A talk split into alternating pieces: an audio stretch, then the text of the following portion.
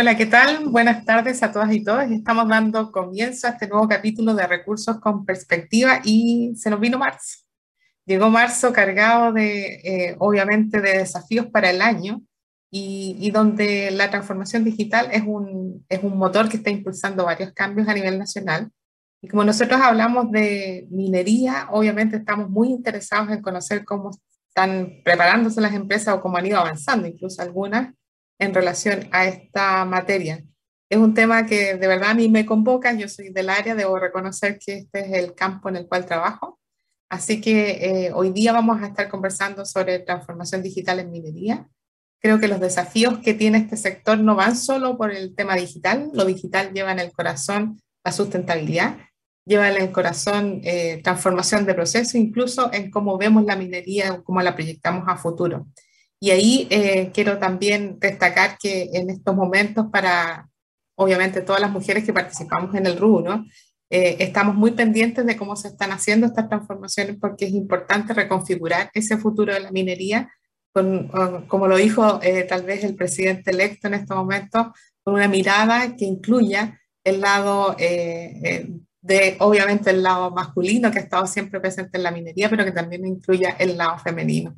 Así que vamos a estar muy pendientes de cómo se hace esta transformación y de cómo estamos avanzando en transformación digital en minería. Hoy día tenemos un gran invitado que ha estado trabajando no solo en el rubro de la, de la minería, sino que también es, y es bien importante porque viene el rubro de la salud, donde la transformación digital obviamente ha generado un impacto.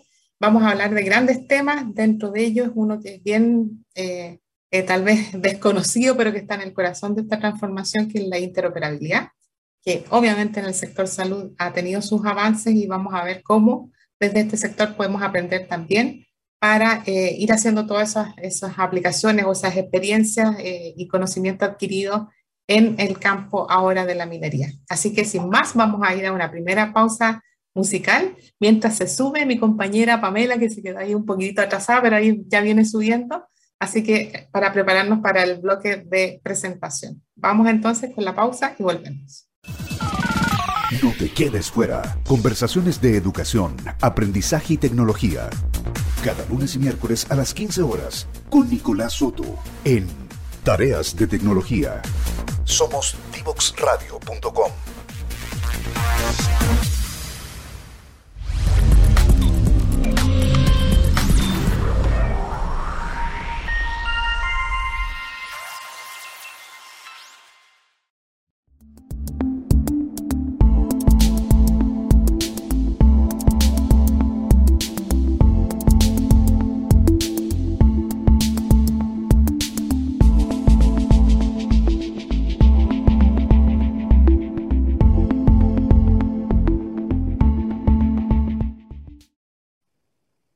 Bueno, ya estamos de regreso aquí para dar inicio a este capítulo de, donde vamos a hablar de transformación digital.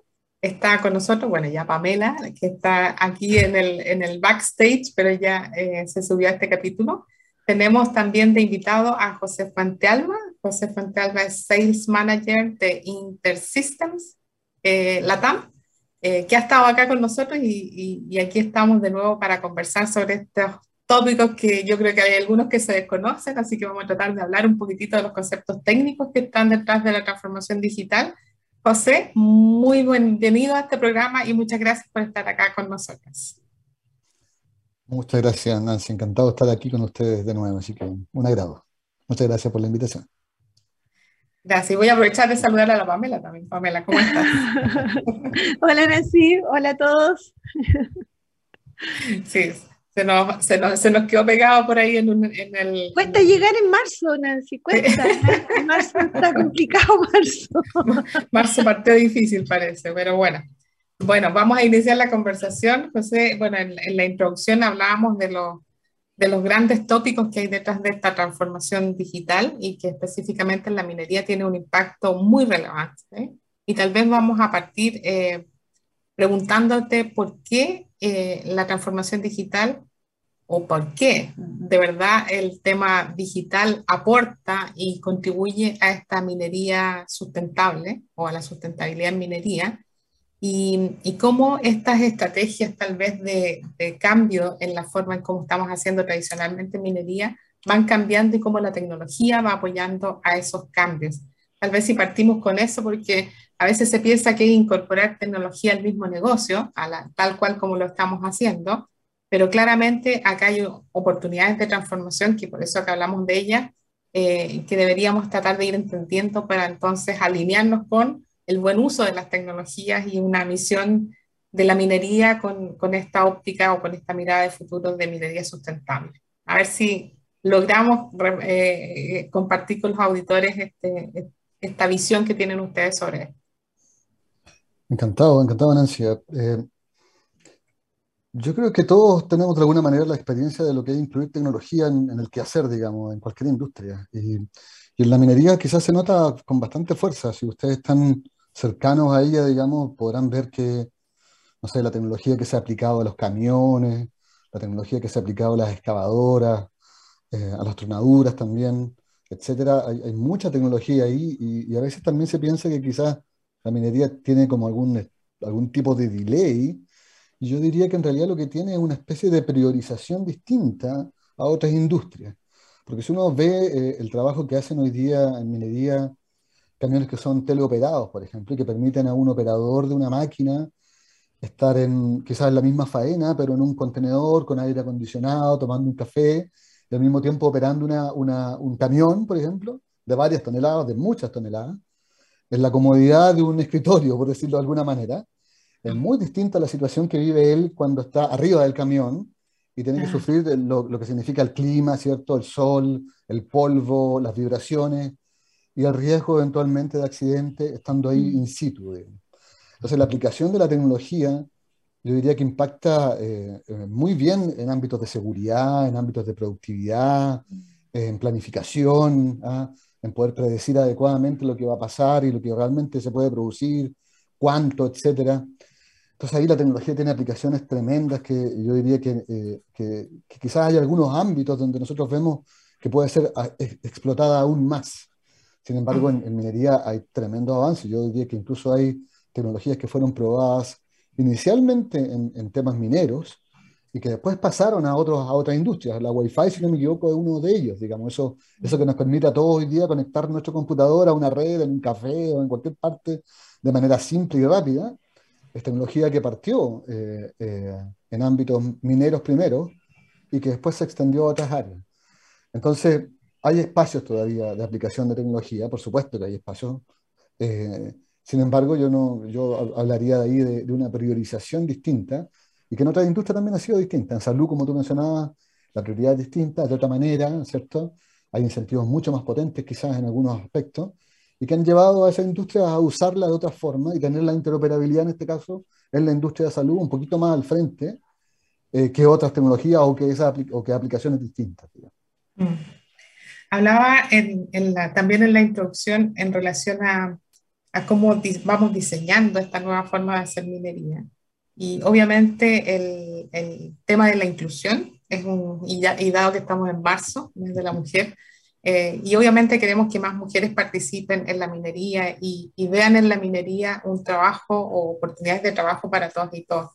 Y ahí la tecnología también juega un factor súper relevante y que a veces no, no, se considera para la inclusión. Eh, y porque obviamente tenemos una sola mirada.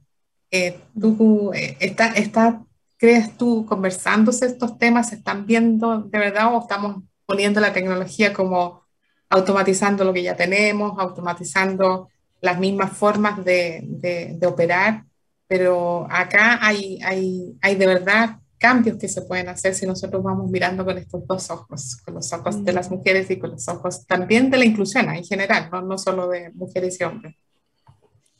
Bueno, yo creo que los temas de inclusivos están avanzando en, todo, en todas partes, digamos, por supuesto, desde mi humilde mirada nomás y de, de lo que alcanzo a ver yo, digamos, pero creo que están avanzando harto. Eh, nosotros en particular, por ejemplo, los temas de innovación están a cargo de, de, de, una, de, una, mujer, de Valeria, de nuestra compañía.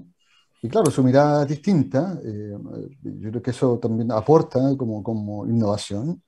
Y en minería, por lo menos yo no soy un experto en el tema, digamos, mis, mis temas son más bien los datos y aplicarlo un poquito a, a, los temas de minería.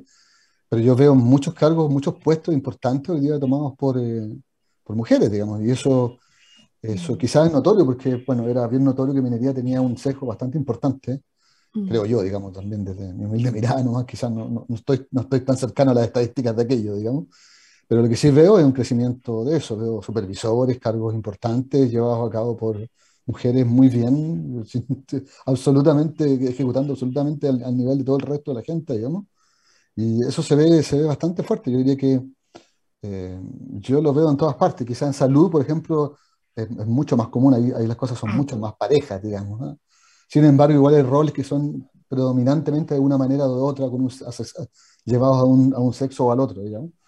Pero, pero claro, ahí se ve una comunidad muchísimo mayor porque, claro, los cargos, quizás la industria es mucho más amplia, por decirlo de alguna manera. Eh, pero en minería se ven esfuerzos. Nosotros hemos tenido también, por ejemplo, webinarios en Intersystems y la participación de mujeres ha sido importante, eh, con cargos relevantes, eh, muy a caballo de los temas, con la mirada que tienen las mujeres, digamos, que también es positivamente distinta. Digamos. Yo creo que tú, tú también lo dices, es, una, es un aporte porque son distintas. Mm. y un aporte que aporta, digamos. Mm, exactamente. Oye, eh, si quieres pasamos ahora a, tu tema, que es el tema de los datos. Y acá eh, tal vez me gustaría partir por esta eh, diferencia en la, como en la TI tradicional, y lo que significa eh, la administración o, todo lo que la empresa tiene que hacer para empezar a gobernar sus datos. Eh, y esos cambios, como cambios de perspectiva de cómo era el tradicional servicio TI, a lo que significa ahora lo digital, pero desde el mundo de los datos. Entonces, dado que ese es tu campo, eh, a ver si partimos hablando qué significa esto para las empresas, cómo se, se mueven al mundo de la administración o de la gobernanza de los datos y, cómo las empresas están organizándose internamente, porque aquí hay una, hay una mayor cercanía con el negocio mismo, ¿cierto? Más que solo proveer los servicios o las plataformas. Y creo que ahí se producen ciertas como tensiones entre el, entre el negocio y, y, la TI, o la, la, tradicional TI. Entonces, hablemos un poquitito de, de eso antes de pasar al, al tema de interoperabilidad. Mira, eh, que entretenida pregunta, me, vas a tener ahí un buen rato hablando, así que me detienes cuando quieras, por favor. Eh, claro, tú das da dos cosas muy interesantes. Una es lo que ha cambiado en los negocios en términos de los datos, digamos. muchos años antes, las compañías eran compañías físicas, esencialmente físicas, digamos. El banco era un, un ente físico. Entonces, cuando yo era joven, eh, uno miraba el banco y uno miraba el edificio del banco, y el edificio del banco era lo que representaba el banco sus sucursales, qué sé yo, era algo muy, muy físico.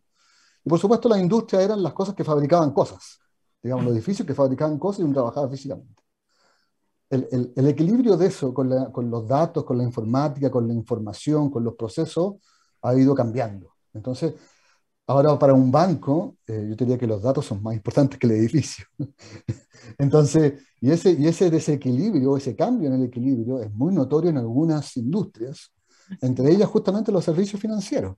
Y hoy día uno claramente puede tomar, una, eh, eh, puede tomar los servicios de una empresa que casi no tenga eh, edificio, digamos, cada uno puede trabajar en su casa incluso, y es una organización que está generada de cierta manera y que tiene un sustento esencialmente electrónico basado en datos. Entonces, una de las cosas que quizás empresas también muchísimo más grandes como, no sé, Facebook o Google se han dado cuenta, es que los datos son hoy día una cosa tan valiosa y se habla como del, nuevo petróleo, digamos, ¿cierto? Mm. los datos son el nuevo petróleo. El lugar, hay que tener de eso para saber cómo se comporta la gente, para saber cómo satisfacerla, para saber qué está buscando, para saber qué quería, para saber quién es. Mm. ¿ah? Y todo eso hoy día se hace en base a datos, también por, por el hecho de que somos muchos, somos muchas personas, somos, son muchos datos ahí, generamos muchos datos, todos tenemos teléfono, todos tenemos computador, seguramente más de uno, ¿ah? más de un computador de la casa, el del niño, el del trabajo, a veces más de un teléfono. Generamos mucha información, eh, trabajamos con mucha información, buscamos muchas cosas, y el poder analizar eso te da un poder, eh, mm. hablemos de un poder hacer, de un poder decidir, en positivo, digamos, muy importante.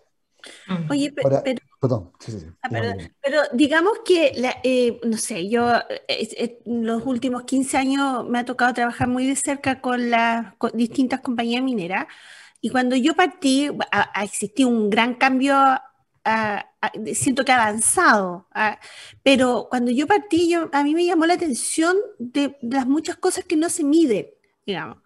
Y, y, de hecho yo fui una vez a una conferencia por temas de biolexiviación, que tampoco, no fue hace tantos años tampoco.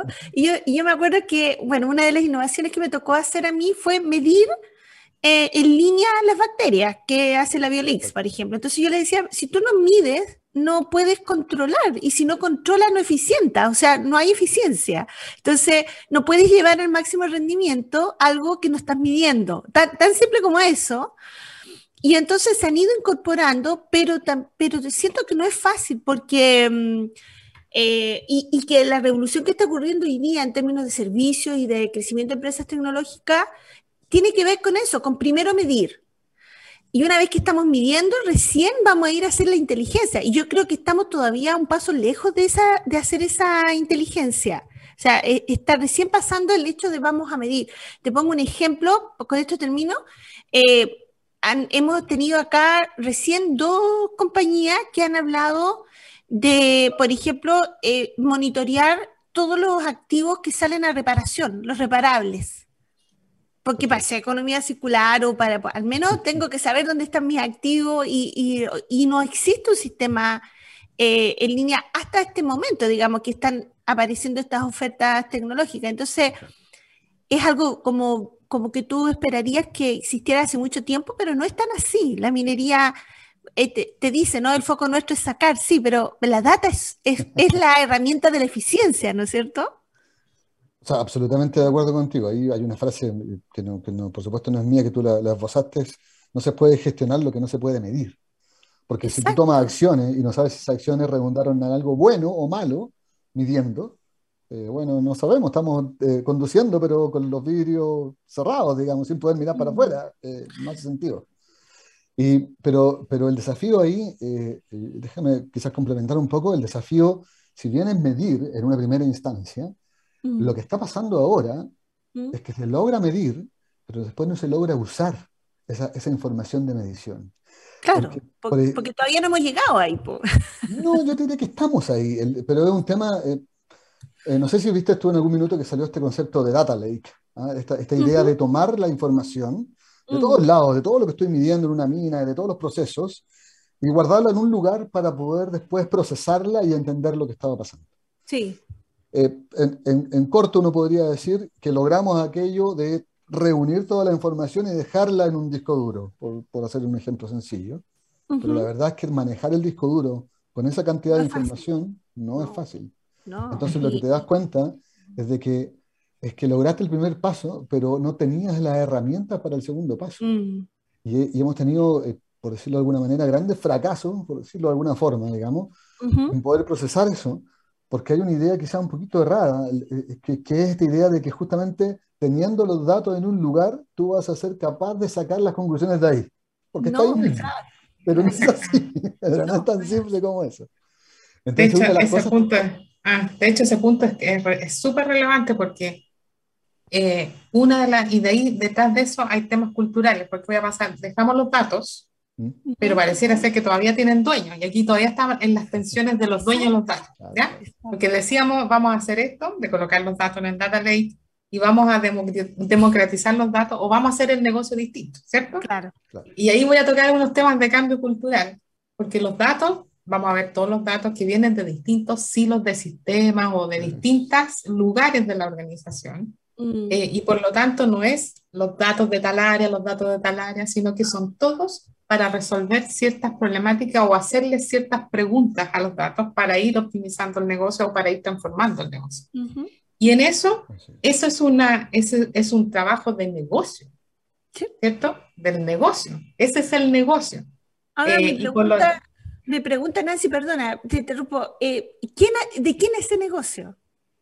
¿Quién debe hacer ese negocio? por, eso, a, eso, a eso quiero ir con José, a eso quiero ir con José, porque lo quiero llevar a esa pregunta porque yo no creo, y aquí voy a, eh, el mundo TI eh, se queda en la administración, pero los datos los tiene que manejar el negocio, porque es de conocimiento del negocio. Entonces, creo que aquí, como la cultura también, vertical, jerárquica, espacios de poder y todo lo que está detrás del, del estilo eh, tradicional, que es lo que tiene que cambiar en la transformación digital, no nos permite ver ese tránsito tan fácilmente sin hacer la reflexión cultural. No sé si José comparte conmigo eso. Sí, mira, es que ahí, yo tengo una visión sobre eso, perdona si no, no sé si coincide o, no con lo que tú piensas, digamos, pero tú ves los mismos bancos o cualquier organización, tú veías que el departamento de sistema hace 20 años atrás era un departamento en una esquina que se encargaba de administrar ciertos datos, contabilidad, factura, algunos seguimientos de algunos datos menores, qué sé yo, para darle continuidad o información al negocio, pero era el reemplazo del papel. Esencialmente era una versión mejor, mejorada del papel, por decirlo de alguna manera. Pero hoy día, si tú miras a, un, eh, a una industria, a casi cualquier industria, si tú piensas que el, el, el CEO, digamos, el, ejecutivo máximo de la compañía, no tiene una afinidad tecnológica personal, mm. es como si dijéramos el tipo no sabe de finanzas.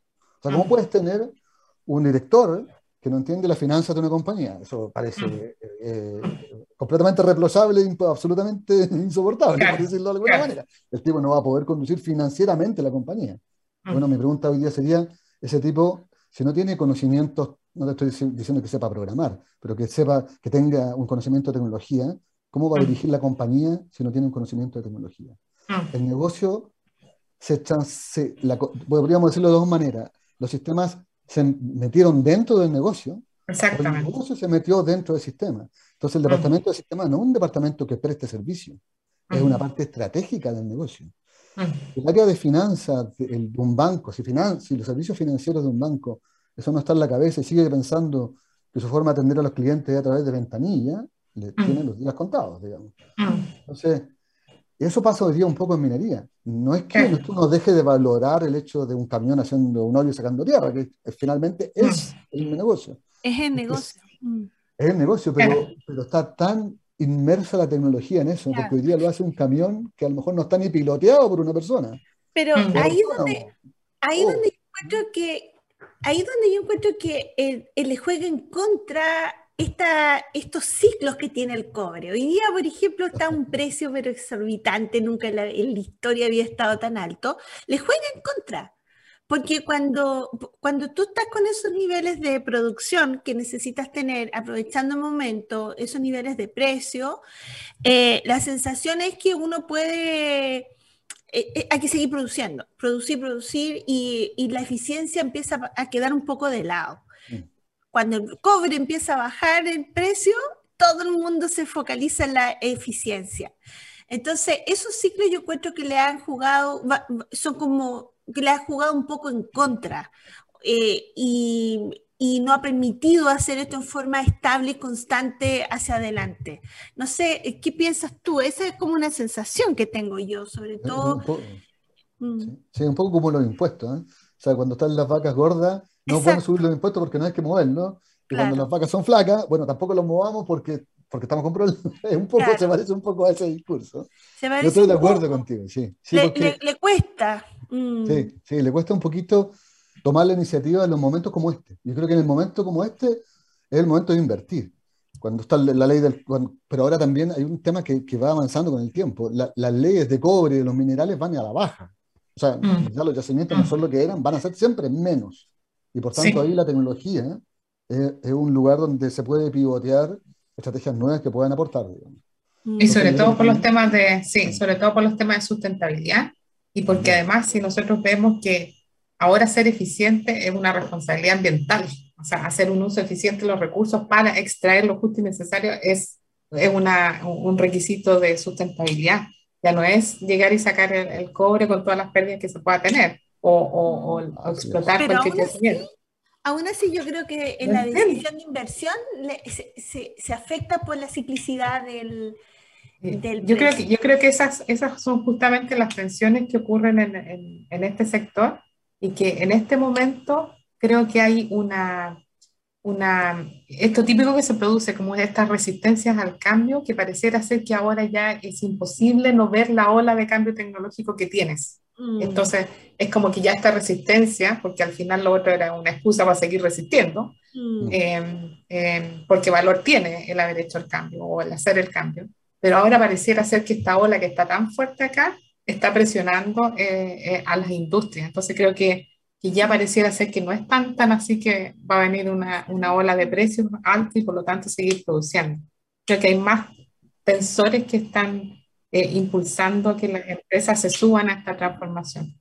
Me están diciendo que tenemos que ir a una pausa, José, oh, Se me fue volando. No sé si la vez anterior hicimos lo mismo, pero parece que hemos hablado más nosotras que tú. Pero en la próxima te prometemos, vamos a ir a otro bloque y vamos a, a, conversar entonces sobre estos temas de interoperabilidad. A ver si pasamos a eso y cómo desde el ámbito de la salud podemos aprender eh, algo para traer a este sector. Así que nos vamos a la pausa y volvemos.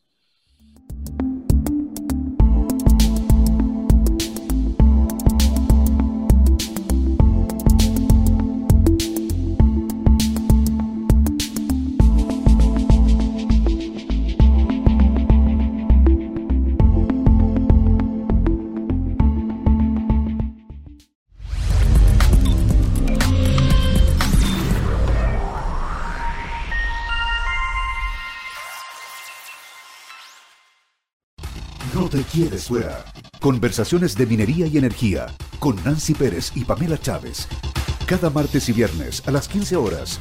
Recursos con perspectiva. Recursos con perspectiva. Somos divoxradio.com. Y estamos de regreso con nuestro eh, programa de hoy y vamos a hablar con José Fuentealba de interoperabilidad interoperabilidad, eso. me cuesta, todavía me cuesta, para eh, que nos explique un poco más, súper interesante. Ya, ya hablamos de lo importante que es tener la data, pero ahora, ¿qué hacemos con la data? Y cómo hacemos que eso nos genere un, un, valor ¿no? en, en, nuestra compañía. Mira, ahí quizás, interoperabilidad es un concepto en, en, sí más o menos sencillo, digamos. La idea es que antes se decía, eh, hagamos que los sistemas hablen entre ellos. Mm. O sea, que el sistema del ERP converse con el sistema, no sé, de venta, con un sistema productivo, que aquellos distintos sistemas que tenemos dentro de una compañía sean capaces de intercambiar información y trabajar más coordinadamente. Eh, pero claro, eso se vuelve eh, un tema bastante más complejo y quizás volviendo al ejemplo ese del, del data lake, donde trajimos los datos de la astronadura, ¿ah? trajimos los datos de la chancadora, los datos del camión, y uno después quiere hacer preguntas sencillas como, oye, eh, de esta tronadura, ¿cuántos camiones salieron y, llegaron a la chancadora? Chuta, y la respuesta de esa no es simple. Yo puedo decir cuántas tronaduras tuve. El sistema me lo entrega directo. ¿Cuántos camiones trabajaron? También lo sé. ¿Y cuántos estuvo chancando la chancadora? También lo sé. Pero no sé cuál fue el camión que recogió en la primera, en la primera palada, digamos, de, de, esa tronadura y, se le, y fue el primero que llegó a la chancadora. No lo sé porque no tengo conectados esos sistemas. Mm. De ahí empieza a pasar esto de, están los datos, pero no tengo la información. Porque, mm. ¿Cuántos camiones fueron al botadero de esos? ¿Y cuántos camiones fueron a la chancadora? Mm. y, y, bueno, y era lo que yo tenía programado, ¿no? El, el camión con con el material eh, estéril, ¿se fue a la chancadora o se fue al botadero? Eh, y ese tipo de preguntas no está la respuesta. Y la respuesta para obtenerla a veces toma días o semanas o incluso meses. Eh, y en ese proceso se pierde tiempo, se pierde capacidad de reacción, se pierde capacidad de gestión y a veces simplemente no se obtiene. Entonces, una de las cosas que uno busca hacer es tratar de hacer, no necesariamente que hablen entre ellos los sistemas, sino que uno sea capaz de enlazar esa información. Saber que eh, esa tronadura generó estos tres camiones y estos tres camiones fueron a tal hora, hicieron tantos turnos, tantos viajes, tal porcentaje se fue a tal lado, tal porcentaje erróneamente se fue a la chancadora, quizás con material estéril, por ejemplo. Y claro, y con eso poder tomar acciones, corregir. Mire, ¿sabe qué fue tal operador que se equivocó o estaba mal programada la carga, qué sé yo, no sé? Eh, y tomar acciones de corrección. Mm. Ese tipo de cosas de interoperabilidad, eh, cuando tú las miras punto a punto, parecieran detalles, o sea, pareciera, ah, pero obvio, obvio, José, hay que conectar el camión con esto. Déjame que yo haga una cosita en el sistema del camión para que se conecte al sistema de la chancadora. Pero, pero es que en realidad son 10 de esas. Y después de la chancadora hay que ir a la planta. Y de la planta tenemos que devolvernos al, al, al, al modelo de cubo. Porque hay que retroalimentar lo que realmente conseguimos de ese cubo. Ahora que lo abrimos, si sabemos lo que había dentro del cubo de tierra, sabemos y podemos replanificar, por ejemplo, eh, la forma en que vamos a explotar porque vamos entendiendo mejor cómo está el mineral dentro de la montaña. Eso se puede hacer y los datos están, pero lo que no está es la conectividad entre esos datos, la relación entre ellos y la posibilidad de rápidamente para las personas que están tomando las decisiones poder usarlo. No me mm. sirve de nada esa información seis meses después. O me sirve de mucho menos. Quizás igual puedo tomar acciones, pero me sirve de mucho menos. Entonces la interoperabilidad de alguna manera busca eso, busca relacionar los datos, eh, busca ofrecer eso como información para los tomadores de, decisión y no es un problema sencillo. Son muchas las fuentes de información, es mucha la diferencia de información. No es tan simple como decir, este fue el camión, porque hay que conectarlo de cierta manera. A veces no es tan simple ni siquiera hacer la conexión entre los datos. Entonces hay que usar algoritmos un poco más complejos, algunas cosas incluso predictivas para rellenar espacios faltantes. Hay que entender cuando los datos están malos y no corresponde la unión y el dato viene malo y tiene problemas. Y si yo lo junto con algo, puedo ocasionar errores aún mayores, digamos. La interoperabilidad busca eso, busca eso, busca juntar información. Ejemplos de eso en, otras industrias, por ejemplo en Estados Unidos, nosotros tenemos en, varios estados de Estados Unidos la, la, información de los pacientes, la información clínica de las personas eh, integrada, interoperada. Entonces, tú vas a un establecimiento y ese establecimiento de salud tiene toda tu información clínica, sin, eh, sin importar de dónde viene, digamos. Tú puedes haber paseado por 10 establecimientos más, la información de esos 10 establecimientos va a estar, va a estar disponible para ese clínico para atenderte bien a ti, con toda tu información clínica. Eso no es sencillo de hacer, o sea, no es simple de hacer, no es un detalle, a eso me refiero. Entonces, un poco nosotros estamos orientados a eso, a generar plataformas, a tener esas herramientas para poder llegar a ese nivel de, de, especialización para el manejo de datos. Y ahí yo creo que no es solo la, la, herramienta, sino que también en términos del modelamiento de los datos hay que tener conocimiento, obviamente, del, del negocio. Por eso que aquí voy a, voy a, estar siempre haciendo la conexión, porque creo que es súper importante eh, eh, cómo, cómo, se generan esos, ese modelamiento de datos y, y, la forma de conectar entre los distintos, eh, para que así la información se vea como un flujo, los datos se vean como un flujo coherente de tu negocio, ¿cierto? y ese trabajo es no menor en términos del, del, de lo que se requiere para tener entonces una data que tú puedes aprovechar para hacer todos estos análisis. Y aquí también hay un cambio en la forma en cómo haces esos análisis y de nuevo voy a ir al negocio. Y entonces cómo empiezas a ver las operaciones tal vez más integradas para trabajar de otra forma, ¿cierto? Y, y, tomar decisiones de manera más integral.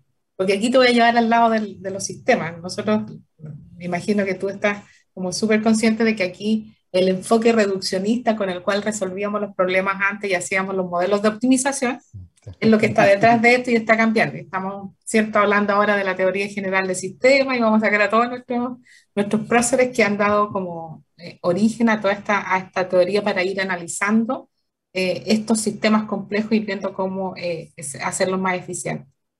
Entonces, no sé si, si, las organizaciones están entendiendo, porque hablamos de la interoperabilidad, hablamos de los datos, pero nunca hablamos del cambio de paradigma, de lo que está detrás del manejo de la información y de cómo entonces vamos a ser mucho más eficientes. No sé si en eso ustedes perciben que se está entendiendo hacia dónde vamos con esta transformación. Fíjate que ahí hay distintos niveles de evolución, obviamente, en distintas personas y también en distintas industrias. Eh, hay industrias que, que, por supuesto, ya, eh, que de alguna manera hace rato no les queda otra, por decirlo de alguna manera. Salud es una de ellas, digamos. Ah. O sea, no vamos a tener, si nosotros no eficientamos eh, la atención en salud, no vamos a tener no vamos a tener nunca suficientes médicos. O sea, eso no va a pasar y con el crecimiento de las enfermedades crónicas, hay un montón de cosas que tenemos que hacer para ser mucho más eficiente el, y ahí es claro que no podemos poner más palas ni podemos poner más perforadoras, ahí no se puede. Exactamente. No se puede. de alguna manera eso quedó tan encerrado, por supuesto está mi, mi, mi, versión de la, de la historia, digamos, quedó tan encerrado que de alguna manera no le quedó otra y avanzó muy fuertemente en tratar de automatizar cosas, en tratar de llevarlas y, y, de alguna manera los clínicos, que son un poco los afectados, aún tienen algunos de ellos resistencia mm. eh, y piensan que una máquina les puede quitar el trabajo. Mm. tú rápidamente puedes mostrarle que en realidad lo que va a hacer es hacer que sea más eficiente su trabajo mm. y que sea capaz de tomar decisiones, mejores decisiones más rápido, y no que alguien tome las decisiones por él, porque en, en lo clínico por lo menos es súper claro que si el diagnóstico no viene firmado por un médico, aunque sean 50 máquinas las que están detrás, eso no tiene mm. ningún valor. Ahí finalmente el criterio del médico es el que es el que manda de alguna manera. Y eso en minería yo diría que todavía le falta un poquitito, con, con todo respeto, digamos. Eh, hay una mirada todavía un poquito, eh, un poquito temerosa, ¿ah? parece una amenaza esto. Yo creo que ahí hay una, que también lo sentían los mismos operarios, yo, estuve muy cerca de eso, los operarios que logran estar remotamente del camión, no querían bajarse del camión. Pero una vez que se sentaron en, en el container con aire acondicionado, con su compañero de trabajo al lado, en el escritorio al lado, con un cafecito caliente, le cambió la cara, digamos, con todo cariño, y le aumentó la seguridad y no tiene, pucha, su, además su físico, todo, todo, todo es mejor para ellos y para el negocio. Eso, es un buen negocio, digamos. Pero al principio había temor de aquello.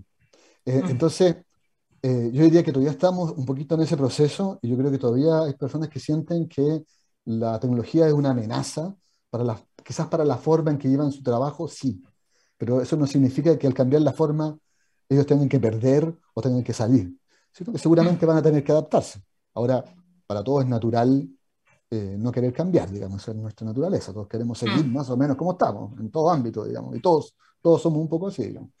Sí, yo te diría que hay todavía eh, camino por recorrer en eso. Eh, hay, hay, hay mucho camino en términos de lo cultural, de tomar el cambio. incluso yo me, a veces me sorprendo un poco porque a veces como que no hay capacidad, están algunos operadores, por decirlo de alguna manera, algunos gestores están tan acostumbrados a tener las cosas en un informe que no se dan cuenta de lo versátil y poderoso que puede ser tener eso en algo electrónico que te permita navegarlo, mirarlo, graficarlo, compararlo con lo anterior en minutos. Y no tener que estar mirando un papel o un informe escrito que te dice lo que está ahí y anda a hacer una suma porque te va a costar media hora copiarle un número en Excel para poder sumarlo, digamos. Eh, ni hablar de comparaciones, no hablar, ni hablar de escenarios de proyección, no hablar nada de eso. O sea, de repente falta un poquito ahí de, de contacto quizás con, con, un poco con la tecnología como primer paso para poder apreciarla, por decirlo de alguna manera, y ver la potencialidad que, que, que, que ahí hay. Mm. Bueno, de hecho, con lo que comentaba Pamela adelante, esto de hacer un uso eficiente de los recursos, o sea, hacer súper eficiente la, la, la, extracción aquí, eh, genera eh, podría generar más ganancias y esas ganancias o esos excedentes aprovecharlo para generar otro tipo de empresa y otro tipo de empleo. Y esa mirada más amplia de repente no se ve porque sabemos que vamos a ganar en un lugar eh, o, vamos a ganar puestos en, o, la posibilidad de generar otros puestos de trabajo, pero vamos a perder algunos. Y eso es, yo creo que es lo difícil de estos, de estos procesos de cambio.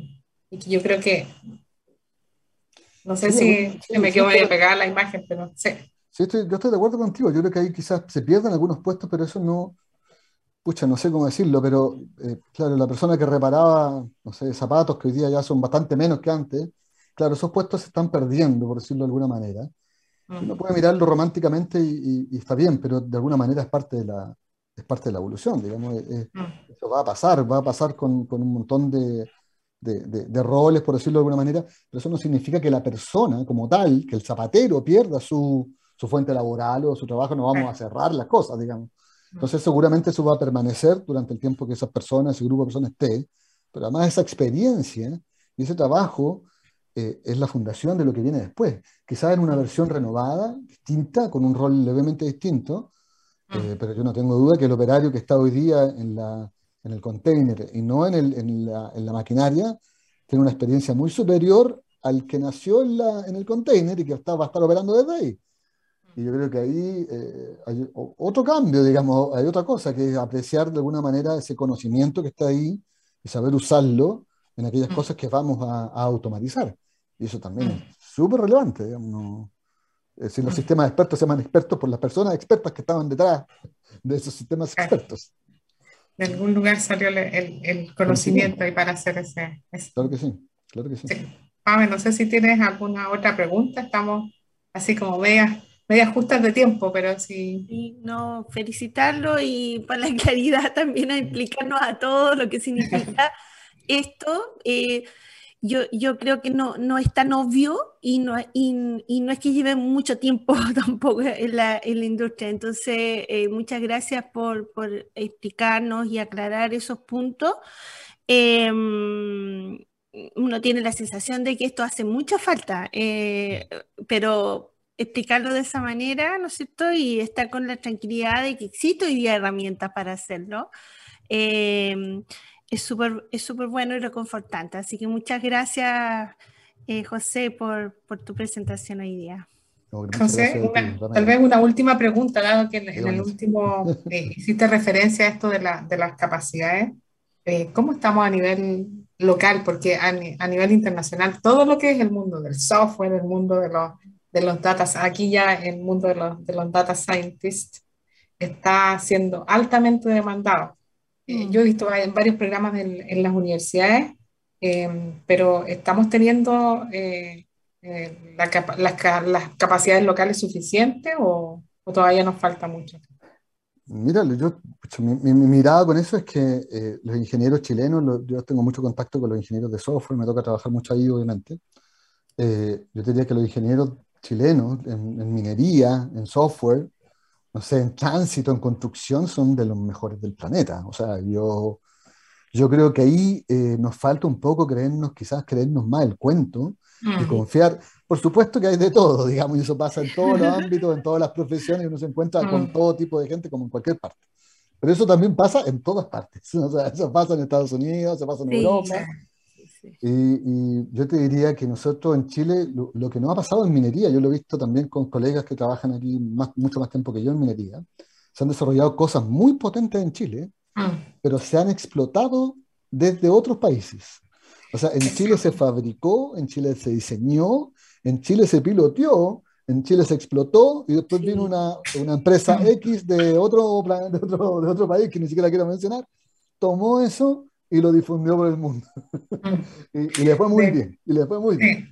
De hecho, pues, mm, te, lo, preguntaba porque justamente en algunas de las entrevistas acá tuvimos eh, unos emprendedores que estaban usando de plataforma en Australia para poder salir al mundo. Y eso que nosotros tenemos buenas capacidades y somos reconocidos en minería. Entonces creo que aquí, en el tema digital y minería, estamos perdiendo esa oportunidad de ser un polo o un referente a nivel internacional, porque obviamente esta es una industria que va a ser importante, o sea, va a seguir siendo importante. Necesitamos los minerales para, para, para todo, o sea, el, material lo, lo tenemos desde los minerales.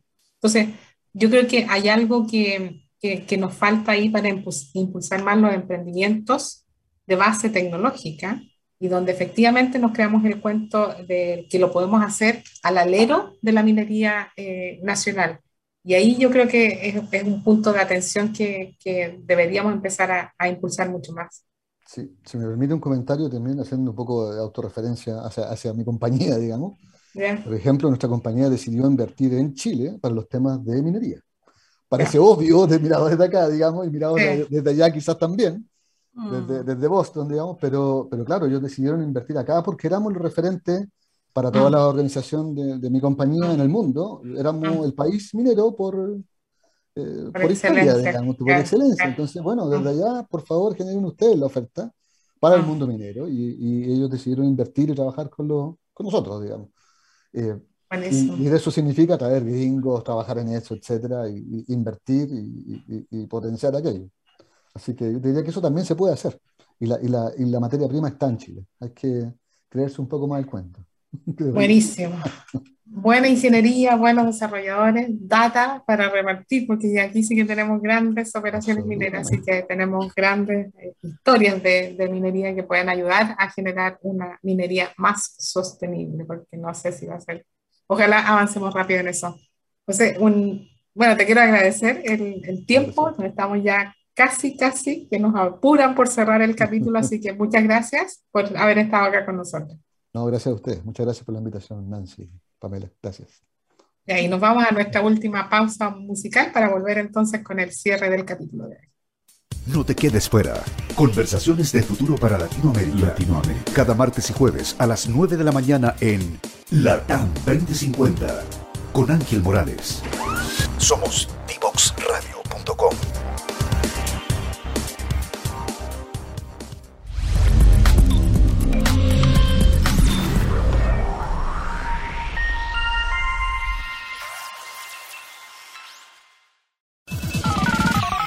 quedes fuera. Conversaciones de educación, aprendizaje y tecnología. Cada lunes y miércoles a las 15 horas con Nicolás Soto en Tareas de Tecnología. Somos divoxradio.com.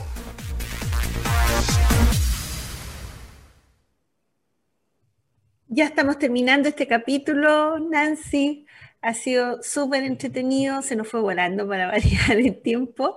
Eh, aprendimos un poquito más, ¿no es cierto?, de la importancia de dónde estamos parados también respecto a este tema. Eh, y, a veces nosotros miramos, pensamos que afuera está todo mucho más avanzado, pero nos olvidamos que somos líderes mundiales en minería. Entonces, es cosa de, ver lo que está pasando acá para más o menos saber eh, cómo anda el resto de, los países. Entonces, mm.